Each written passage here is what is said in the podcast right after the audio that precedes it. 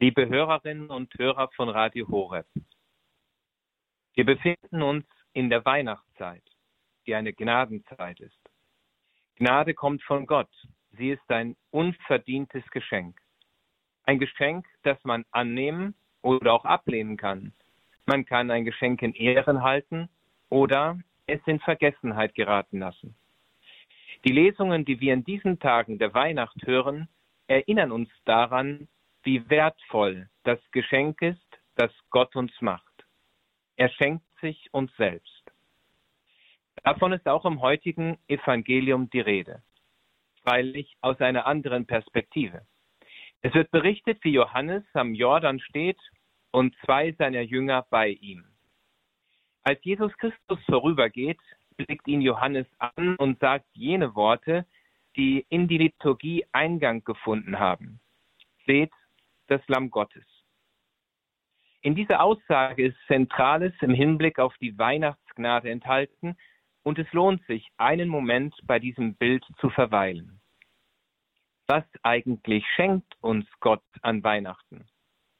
Warum ist dieses Fest so besonders und worin besteht eigentlich die Weihnachtsgnade?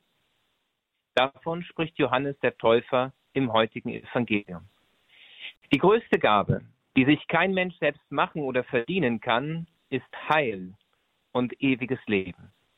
Und dafür steht das Lamm Gottes, die ein Blick auf das Passia-Mysterium verdeutlicht. Beim Passia-Fest wurden fehlerlose Lämmer geschlachtet, das Blut wurde an die Türpfosten gestrichen und so blieb Israel vom Racheengel verschont. Ihm wurde Heil zuteil. Dies ist ein Vorausbild auf das, was kommen sollte. Denn unmöglich kann das Blut von Tieren Sünden wegnehmen. Dafür braucht es mehr. Und dieses Meer ist uns an Weihnachten geschenkt worden. Jesus Christus ist das Lamm Gottes. Unschuldig wie ein Lamm liegt er in der Krippe, bereit, uns durch seinen Tod ewiges Leben und damit Heil zu schenken. Er ist folglich das Lamm, durch dessen Blut wir Heil und Rettung erhalten.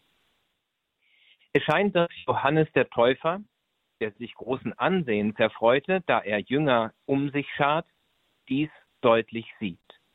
In prophetischer Schau ruft er, als er Jesus Christus sieht, aus, seht das Lamm Gottes. Seht also den, der uns Heil und ewiges Leben schenkt. Dabei steht er, Johannes der Täufer, nicht selbst im Mittelpunkt seiner Verkündigung, sondern er wird zur Stimme, die das Wort, Jesus Christus, sprechen lässt. Er sucht allein Menschen den Weg zum Heil zu zeigen und er führt sie zu Jesus Christus. So also tritt ein wirklicher und wahrhaftiger Prediger auf. Seine Jünger verstehen dies sogleich. Johannes hatte sie nicht an sich gebunden, nicht einen persönlichen Fanclub gegründet, sondern er führt die Jünger zur Wahrheit. Er führt sie zu Jesus Christus, der sich als Wahrheit offenbart. Daher folgen seine Jünger sogleich Jesus Christus. Der wiederum wendet sich ihnen zu und fragt sie, was wollt ihr? Worauf sie antworten, Meister, wo wohnst du? Diese Antwort ist aufschlussreich. Sie fragen nicht, was hast du für Ansichten, was sagst du zu dem und jenen. Sie fragen, wo wohnst du? Wohnen und Zelten werden in der Sprache der Heiligen Schrift oft als Synonyme verstanden. Beide stehen für die Gegenwart Gottes. So heißt es dann auch, das Wort ist Fleisch geworden und hat unter uns gewohnt. Ganz in diese Richtung geht auch die Aussage des Herrn. Er antwortete, kommt und seht. Darauf blieben die Jünger beim Herrn. Damit ist Wesentliches über die Art und Weise gesagt, wie wir Gott begegnen können. Er wohnt unter uns und wir werden ihm begegnen, wenn wir ihm folgen. Das bedeutet zweierlei. Zum einen müssen wir uns aufmachen zu Gott, denn er wohnt unter uns Menschen. Dies geschieht durch den Glauben an ihn. So heißt es an anderer Stelle im Johannesevangelium, glaubt an Gott und glaubt an mich. Im Haus meines Vaters gibt es viele Wohnungen. Wenn es nicht so wäre, hätte ich euch dann gesagt, ich gehe, um einen Platz für euch vorzubereiten? Wer also Gott sucht, der wird ihn finden. und wird in ihm Wohnung nehmen. Zum anderen bedeutet dies Nachfolge. Denn niemand kann, und dies ist ein weit verbreiteter Trugschluss heute, sagen, er sei Christ, wenn er nicht Christus nachfolgt und so lebt, wie er gelebt hat und was er gelehrt hat. Im Evangelium wird dies sehr deutlich beschrieben. Es heißt, dass die Jünger bei ihm blieben. Dazu wird sogar die genaue Stunde angegeben. Es war um die zehnte Stunde.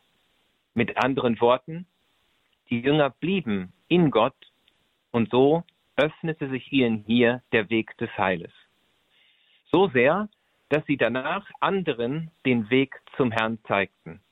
So führt Andreas, einer dieser Jünger, seinen Bruder Simon Petrus zum Herrn. Damit ist uns ein Schlüssel gegeben, wie wir die Weihnachtszeit verstehen können. Es geht darum, dass wir uns aufmachen, um Gott zu begegnen. Es reicht keineswegs nur zu wissen, wo er wohnt, sondern wir sollten auch hingehen. Wie das konkret aussehen kann in unserer unruhigen Zeit, darauf möchte ich zum Schluss kurz eingehen. In dieser Weihnachtszeit sollten wir jeden Tag uns etwas Zeit für das Gebet nehmen, etwas mehr Zeit als gewöhnlich.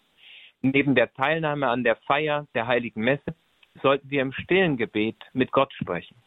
Telefon, Internet, alles, was ablenken kann, sollte für diese Zeit abgeschaltet werden. Dann werden auch wir erkennen, dass er das Lamm Gottes ist. Wir werden von der frohen Botschaft innerlich erleuchtet, um schließlich auch anderen den Weg zu Christus zu zeigen. Mögen alle Hörer und Hörerinnen von Radio Horeb sich auf diesen Weg zu Gott machen, um bei ihm und in ihm zu wohnen. Dann wird die Gnade der Weihnacht reichlich zuteil. Dazu segne sie und alle, die über Radio mit uns verbunden sind, auf die Fürsprache der allerseligsten Jungfrau und Gottesmutter Maria, der allmächtige und der barmherzige Gott, der Vater und der Sohn und der Heilige Geist. Amen.